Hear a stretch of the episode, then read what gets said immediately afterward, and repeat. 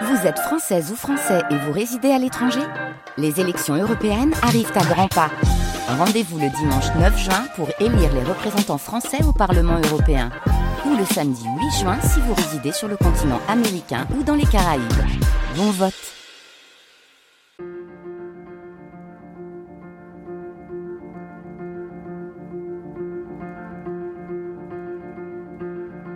À voix nue, Caroline Brouet.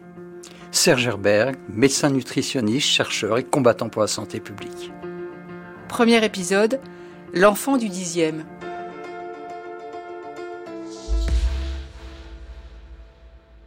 Bonjour Serge Herberg. Bonjour Caroline Brouet. Épidémiologiste de la nutrition en santé publique. Nutritionniste, vous l'avez dit. Autrement dit, vous êtes un médecin et un chercheur impliqué dans le développement de la politique nutritionnelle en France, fort de 40 années de carrière scientifique.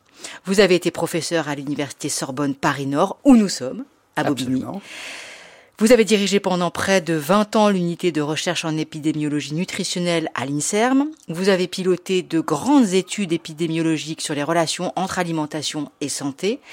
Vous avez présidé pour le ministère de la Santé le programme national nutrition santé. Enfin, vous êtes le père, c'est comme ça qu'on le dit souvent, le père du Nutri-Score, ce fameux logo à cinq couleurs et cinq lettres mis en place en 2017 et que les consommateurs et consommatrices français zéro et européens connaissent bien. C'est dire, Serge Herberg, que toute votre vie a été dévouée à la santé publique? Combattant, vous l'avez dit, combattant. Oui, tout à fait. Hein. C'est en fait une vocation très précoce, peut-être liée à mon histoire personnelle, mon enfance, mais euh, j'ai rapidement, après mes études médicales, euh, orienté ma carrière euh, vers la santé publique. C'est un, choix que j'ai assumé par la capacité peut-être de transmettre au-delà de l'intérêt de la santé individuelle, hein, d'être un, acteur jouant sur la santé des populations. Si je vous demande comme ça de but en blanc, euh, qu'est-ce qui a fait que euh, vous avez toujours été attaché à la défense des idées et des causes que vous considériez comme justes Vous sauriez quoi répondre? Écoutez, je pense que c'est vraiment intimement lié à, à mon histoire d'enfance. Je, je suis né euh, en 1951, donc Un 24 septembre. un 24 septembre. 1951, six ans après la guerre, dans une famille euh, d'origine juive polonaise, euh, très décimée par l'Holocauste, et mon enfance a été très marquée par la guerre. Alors à la fois par la Shoah, même si on en parlait peu euh, dans, ma famille, elle était présente, elle est d'ailleurs toujours présente tous les jours de ma vie, et toute l'histoire qui entourait la guerre, la résistance, les héros, tous les matins, d'ailleurs, quand j'allais me rendre à, à mon école euh, sur le quai de Gemmap, Parce que vous êtes né à Paris. je suis euh, né à Paris, j'habitais le 10e arrondissement rue de l'Ancry et j'allais dans une école qui était d'ailleurs dans des préfabriqués qui étaient en fait plutôt des wagons qui avaient été récupérés. On n'était pas si loin de la guerre, donc il y avait euh, des écoles dans des statuts un petit peu euh, particuliers. Et donc pour aller à cette école sur lequel j'aime map, ben, je traversais la rue Jacques Bonsergent, Alexandre Parodi, euh, Max Dormois. Et ces noms qui étaient des noms de résistants, de personnes qui s'étaient opposées alors à la barbarie nazie, qui avaient été fusillées, eh ben, résonnaient dans, dans, dans, dans mon parcours, dans mes pensées. Les plaques des rues avaient l'avantage de mettre un petit, quelques mots de- dessous qui permettaient de savoir que telle personne avait été fusillée et autres. Et en en discutant, et notamment à l'école, avec euh, les, les maîtres et les maîtresses que j'avais à l'époque euh, dans, dans cette école, j'ai découvert tous ces héros qui m'ont fasciné, qui venaient en résonance avec d'autres héros que j'avais. Ma collection de livres de la Bibliothèque verte avec euh, D'Artagnan, le comte de Monte Cristo, Robinson Crusoe ou Jean Valjean. Et puis euh, tous mes autres héros, des bandes dessinées que j'allais acheter euh, avec enthousiasme le jeudi matin, le jour où on n'avait pas classe à, l'époque, avec le shérif au palon de Cassidy, l'ami des Indiens Kit Carson, ou le chevalier Ivanhoe, les pieds nickelés ou Tintin, qui étaient tous des personnages qui défendaient le bien contre le mal, la justice face à l'injustice. Donc, toute mon enfance a été marquée par ces côtés de ces héros qui me faisaient rêver dans cette période juste après-guerre où, euh, évidemment, ça balançait un petit peu les horreurs euh, de, de la guerre. Votre famille, vous l'avez dit, Serge Herberg est d'origine juive polonaise. La plupart sont morts, ont disparu dans l'Holocauste. Je crois que c'est surtout du côté de votre mère. Votre mère est née en France et elle est la seule survivante de son côté? Oui, c'est la, seule survivante d'une famille assez grande. Ses frères et sœurs, même ceux d'ailleurs nés en France, ont été euh, raflés euh, avec ses parents lors euh, de la rafle du, du Veldiv le, le 16 juillet 1942. Son frère, un peu plus grand, qui n'avait pas été raflé, a été dénoncé quelques mois plus tard et arrêté. Tous sont morts à Auschwitz. Et donc, c'est quelque chose qui a évidemment fortement pesé dans euh, la vision que j'ai pu avoir et peut-être l'attachement à défendre un certain nombre de valeurs euh, de, justice, de défense hein, des, personnes dans des situations les, plus difficiles, les plus attaquées, les minorités. Et ça a suivi, orienté à la fois ma carrière professionnelle, mes engagements à différents niveaux. Donc c'est quelque chose qui a été très présent dans toute ma vie, qui l'est encore aujourd'hui on parlait de cela dans la famille, c'est-à-dire on parlait de ces disparitions, on parlait de la Shoah euh, quand vous étiez enfant, donc euh, ça veut dire les années 50, 60, ou c'était encore beaucoup trop tôt alors non, on n'en parlait pas, c'était peu évoqué. C'était quelque chose qui pesait dans la, vie quotidienne que l'on ressentait, euh, cette présence de cette euh, histoire dramatique. On n'en parlait pas ou, très peu. Euh, mes parents plus n'étaient pas religieux, mais suivaient un certain nombre de fêtes. Il y avait quand même euh, un attachement à la culture euh, juive, que ce soit au moment des fêtes avec les plats traditionnels, mais on ne parlait pas directement. Mais les fantômes étaient là. Et c'est peut-être ça qui était le plus marquant, peut-être le, plus difficile, c'est cette découverte progressive par moi-même parce que la difficulté peut-être pour mes parents d'en parler directement a fait que c'est euh, au cours de la suite de, de, mon enfance et de mon adolescence que j'ai vraiment découvert la façon dont les choses s'étaient passées. Que faisaient vos parents? Mes parents étaient confectionnaires. Enfin, mon père était confectionnaire, c'est-à-dire fabriquait euh, des vêtements. Il a fait beaucoup de métiers, mais euh, une grande partie de mon enfance, celle que j'ai vécue dans la rue de l'Ancry, il fabriquait des vêtements pour enfants. Il était donc ce qu'on appelle confectionneur, qui était avec fourreur les deux grands métiers euh, que l'on rencontrait dans l'après-guerre et même dans l'avant-guerre dans la communauté juive, surtout juive venant des pays de l'Est. Vous a appris un peu Vous avez regardé ces métiers manuels Alors, j'ai regardé, ça, ça me fascinait surtout de, de, de, voir cet atelier où il y avait tous ces vêtements euh, d'enfants, euh, mais c'était pour moi quelque chose d'assez euh, ésotérique, assez surréaliste, et euh, euh, ça me fascinait d'un côté, ça m'impliquait en termes de, respect par rapport au, travail de, quelques ouvrières qu'il y avait dans l'atelier et qui coupaient les, vêtements. ça ne m'a pas inspiré puisque ça ne m'a pas conduit à m'orienter vers les métiers manuels, mais ça m'a intéressé.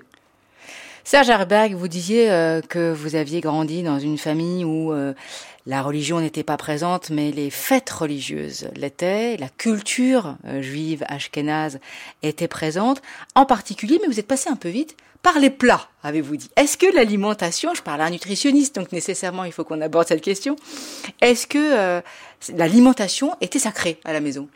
Alors, elle était importante, mais dans la vision un petit peu de, de, de l'époque, surtout dans l'après-guerre, il fallait nourrir les enfants pour qu'ils grandissent bien. Donc, c'était euh, quasiment la quantité. C'était de manger des plats qui euh, permettaient, dans l'esprit euh, notamment de mes parents, d'assurer une croissance optimale. Et j'étais un enfant très difficile sur le plan alimentaire.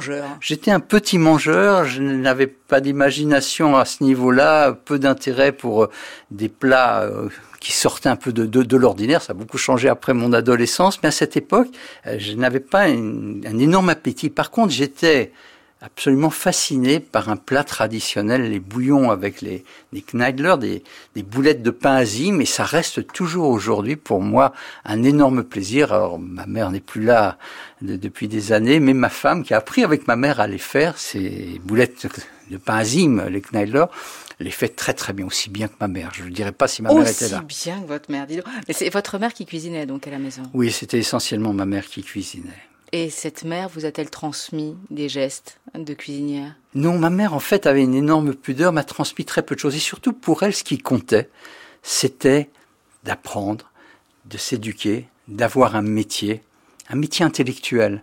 Ma mère qui avait le certificat d'études, ce que n'avait même pas mon père, avait un désir extrêmement important d'une promotion, mais pas une promotion sociale par l'argent, une promotion par un métier qui soit un métier noble, médecin, avocat ou pharmacien.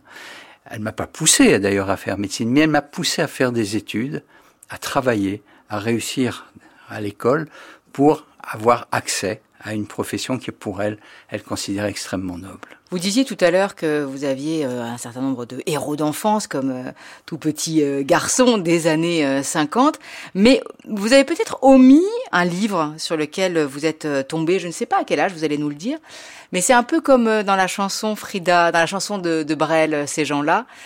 Et puis il y a Frida, pour vous, et puis il y a eu Titanic. Vous, vous racontez ça dans, dans le livre qui, qui retrace votre parcours, Serge Herberg, et puis votre combat contre les lobbies agroalimentaires.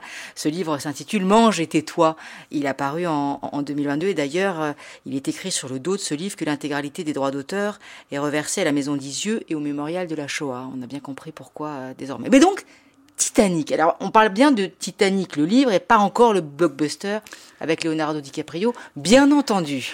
Racontez-nous. En effet, oui. C'est en fait à 10 ans que j'ai découvert l'histoire du Titanic. Euh, je suis incapable de me rappeler dans quel euh, type d'ouvrage ou euh, de, coupure de, de journal euh, auquel j'ai eu accès, mais j'ai découvert cette histoire qui était fascinante pour moi. Donc le 14 avril 1912, le Titanic heurte un iceberg. Il y a beaucoup de morts, donc c'est déjà très fascinant euh, pour un enfant. Mais surtout, je découvre une chose qui, à l'époque, me sidère et qui est toujours restée présente dans ma mémoire. C'est que je découvre. C'est un article, là, j'ai dit un livre. Un article ou un exercice peut-être à, à, à l'école, mais me reste un tableau dans lequel je découvre que 37% des passagers de première classe sont décédés dans l'accident du Titanic. Ils sont 59% quand ils voyagent en deuxième classe et 75% lorsqu'ils voyagent en troisième classe. Et ces trois chiffres m'interpellent énormément. Et je me dis, quand même, c'est bizarre que on meure pas de la même façon selon les classes dans lesquelles on voyage. Alors, je n'avais pas conscience encore euh, de, de, la lutte des classes, mais je découvre à cette occasion à la fois cette lutte des classes, inconsciemment, et je propose immédiatement dans ma tête une solution.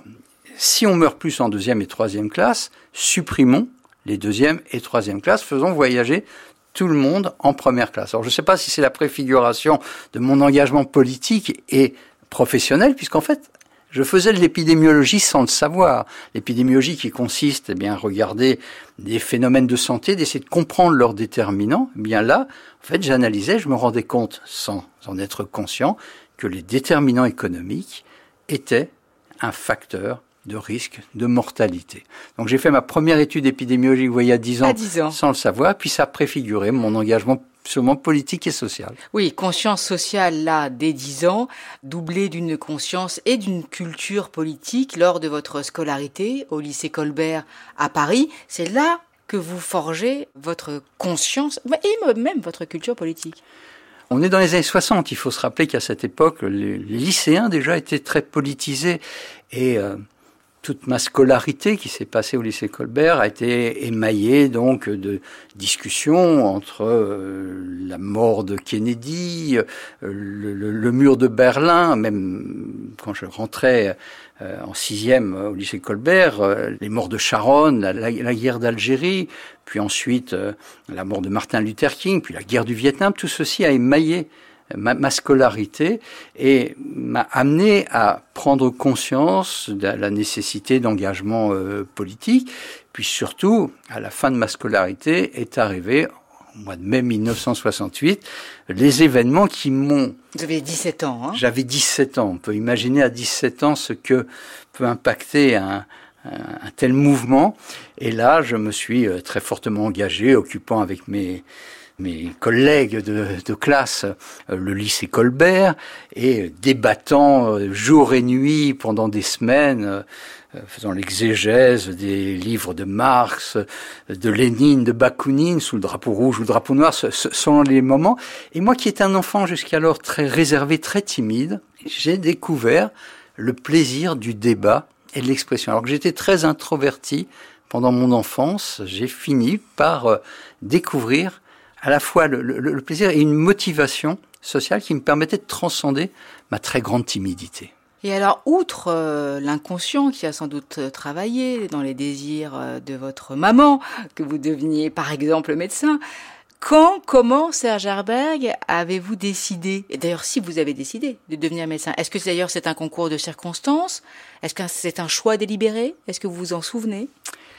Oui, jusqu'à, disons, mai 68, j'étais fasciné aussi par les étoiles. Il commençait à se développer euh, toutes ces fusées qui partaient dans l'espace. Et donc, j'envisageais d'être ingénieur dans l'aéronautique. Et puis en mai 68, peut-être la désillusion à la fin de mai 68 qui me fait comprendre que c'est pas pour demain que je ferai la révolution, que je ferai le bien à, l'ensemble de l'humanité. Je me suis dit, il y a peut-être une autre façon, c'est de faire le bien au niveau individuel.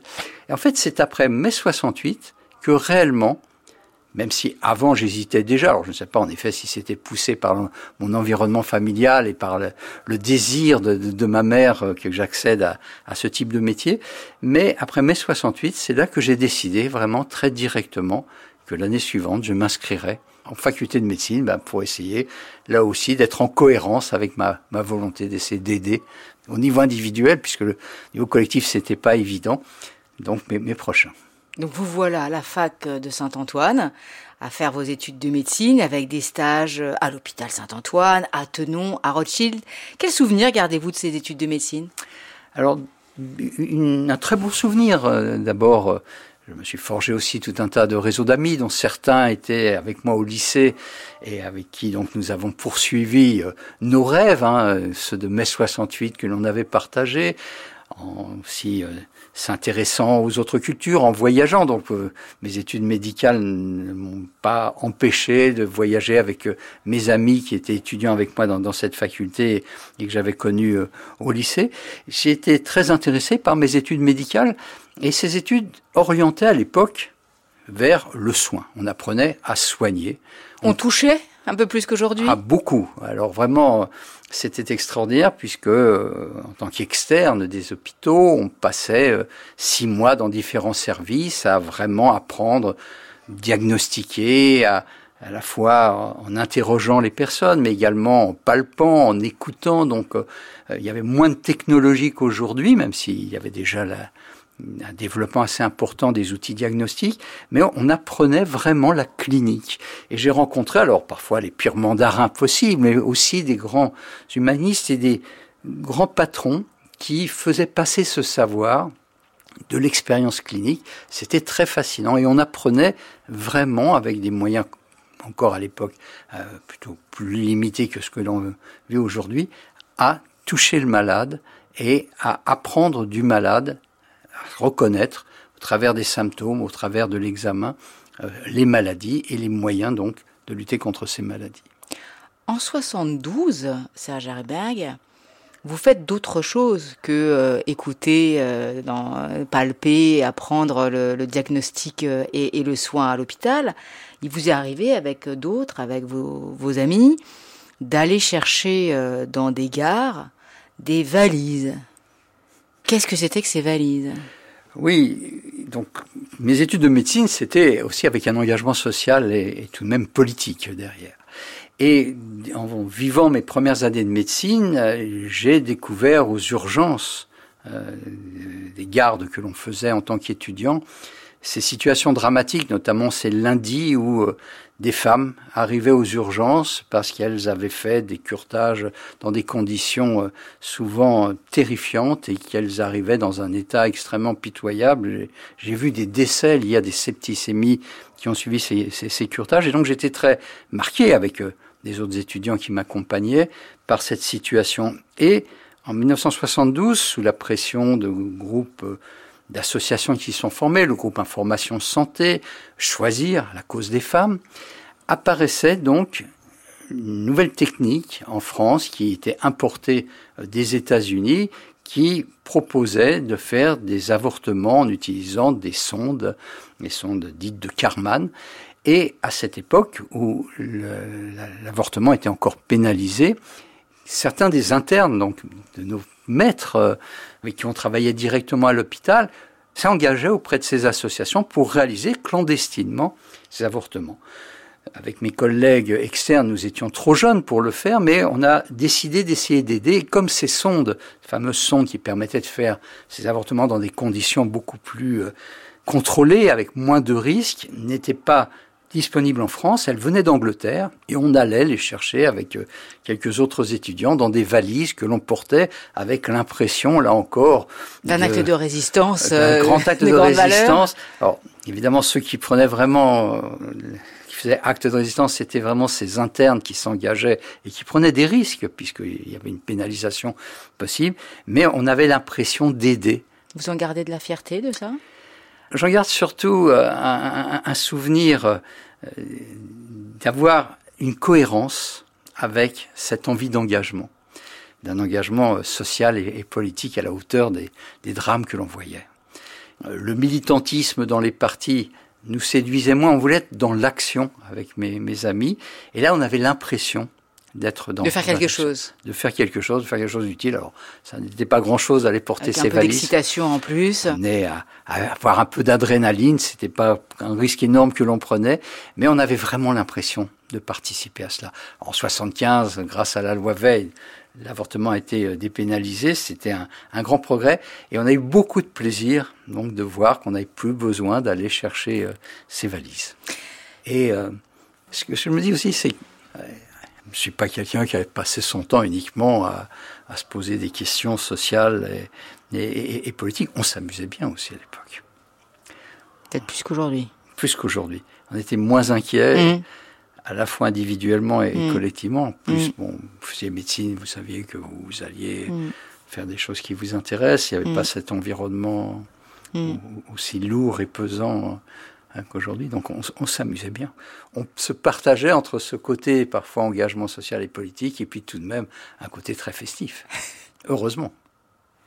Sagerberg, envie d'engagement, voyage, avez-vous dit Est-ce pour cette raison que vous faites votre euh, coopération, le service militaire à l'époque, votre coopération au Maroc, à El Jadida? Oui, parce qu'à la fin de mes études médicales, j'étais aussi fasciné par euh, euh, les French Doctors, les discours à l'époque de Bernard Kouchner, l'engagement avec la création de Médecins sans frontières suite à la guerre du Biafra. Tout ceci aussi euh, me marquait beaucoup et mon intérêt pour aussi les pays du Sud, donc j'ai voyagé beaucoup euh, en Afrique, en Amérique latine, en, Asie, euh, tout ceci m'amenait à être vraiment intéressé par cette démarche d'aller travailler pour aider les populations plutôt du sud des pays qu'on appelait autrefois à cette époque en, développement. Et donc euh, ça m'a amené, puisque le service militaire était encore obligatoire à cette époque, à plutôt choisir la voie de la coopération qui était pour les médecins, entre autres, l'opportunité de ne pas faire son service militaire dans une caserne en métropole, mais de pouvoir partir dans un pays. Alors c'était affecté de façon euh, aléatoire et je me suis donc retrouvé au Maroc où j'ai passé près de deux ans dans, dans un hôpital et où là encore c'était une expérience très passionnante pour le jeune médecin sorti de la faculté, des bancs de la faculté, pour découvrir une autre forme de médecine et là encore retrouver cette capacité d'être en cohérence avec ma volonté d'engagement. Est-ce que c'est là que vous avez euh, découvert d'une certaine façon les premiers signes de malnutrition que vous ne connaissiez pas avant de partir là-bas? J'ai découvert beaucoup de choses. D'abord, j'ai découvert euh, quelque chose qu'on n'enseignait pas du tout à l'époque en faculté de médecine, c'est la santé publique, c'est-à-dire qu'il y a des problèmes de santé qui sont liés à des déterminants euh, collectifs. Et j'ai découvert les problématiques de nutrition. En effet, la malnutrition, les problèmes de carence, comme elles avaient disparu, même si elles avaient été euh, associées à l'histoire même de nos civilisations européennes, ces grandes maladies de carence, on ne l'enseignait plus euh, dans les, facultés de médecine euh, françaises. Donc j'ai découvert cela. J'ai découvert aussi ben, cette extraordinaire difficulté d'une médecine de terrain face à la misère, face à avoir peu de moyens également euh, pour diagnostiquer. Alors c'est pour ça que la clinique prenait tout son intérêt, peu de moyens pour traiter. Et j'ai appris aussi à, me forger une certaine force face à, ces énormes difficultés. Alors heureusement aidé par euh, des infirmières et des infirmiers qui souvent connaissaient plus que moi. Et puis grâce à mes bouquins de médecine que j'avais ramenés euh, de, France et que j'avais parfois sur mes genoux lorsque je consultais, même lorsque j'étais en salle d'opération, eh bien j'ai découvert qu'on pouvait faire face à, à l'adversité en s'appuyant sur euh, les autres et en s'appuyant également sur l'auto-formation. Quand vous êtes revenu, Serge Albert, vous vous êtes dit quoi? Je veux repartir tout de suite oui, j'ai eu beaucoup de mal à repartir d'abord, mais j'ai fini par repartir. Pas tout de suite. Hein Je ne l'ai pas fait tout de suite parce qu'en fin de compte, euh, j'ai eu la chance de découvrir qu'il y avait la possibilité d'apprendre un certain nombre de choses, car une formation était mise en place à la Pitié Salpêtrière par un parasitologue très aussi impliqué dans les problématiques alors, plutôt infectieuses des pays du Sud, mais qui avait un grand amour pour l'Afrique, le professeur Marc Gentilini, qui, avec son équipe, avait proposé de monter un enseignement très ouvert euh, aux professionnels de santé où on discutait des problématiques des pays du Sud. Et il y avait à la fois beaucoup de cours sur l'infectiologie, mais on y parlait aussi culture, on y parlait aussi sociologie, et il y avait également, une chose qui a été pour moi la grande révélation, un module de nutrition. Et c'est là que je vais découvrir à la fois un homme exceptionnel qui deviendra mon maître, le responsable de ce module de nutrition, le professeur Henri Dupin. Et puis je vais découvrir réellement quelque chose qui colle totalement avec ce que j'avais en moi sans être capable de l'exprimer, une approche de la médecine qui soit une approche de la santé publique autour d'une dimension, la nutrition, qui est un déterminant majeur de la santé. Et ça va être une double révélation qui va orienter totalement la suite de ma carrière. Il y a un diplôme dans euh, ce service du professeur Marc Gentilini, qui est un diplôme de santé dans le monde. Absolument, oui, c'était un diplôme universitaire, c'était très original. À l'époque, c'est pour ça quand je suis rentré du Maroc et j'ai vu cette formation, j'ai été euh, immédiatement m'inscrire, suivre euh, donc les cours qui étaient validés par un diplôme universitaire et en effet qu'il y avait cette approche santé dans le monde très orienté pays du Sud. Ça me paraît très très large. Alors, c'était très large, mais il faut imaginer à l'époque qu'on était sur des concepts très larges, sur des réflexions excessivement larges, mais que c'était très nouveau. Et on abordait des problèmes qui n'étaient pas du tout couverts par notre formation académique initiale, à la fois par le fait que c'était déjà une vision de santé publique avec une approche médicale, biologique, mais également culturelle, sociale, économique, euh, agronomique, etc. Et que, euh, d'autre part, on débouchait sur des réflexions sur euh, les politiques à mettre en place. Donc, c'était très simple, très basique, c'est quelque chose qui, qui, qui, se construisait, et je pense que les enseignants de cette formation, pour certains, découvraient d'ailleurs au fur et à mesure de la formation comment la, la, renforcer, comment euh, l'orienter. Mais c'était en effet des thèmes très larges abordés, mais qui répondaient totalement à mon attente. Vous disiez que c'est dans ce service que vous allez euh, rencontrer un homme important qui vous a fait découvrir la nutrition et qui est devenu votre mentor. C'est ce que nous verrons dans le deuxième épisode, l'essor de la nutrition. Merci et à demain. Merci beaucoup.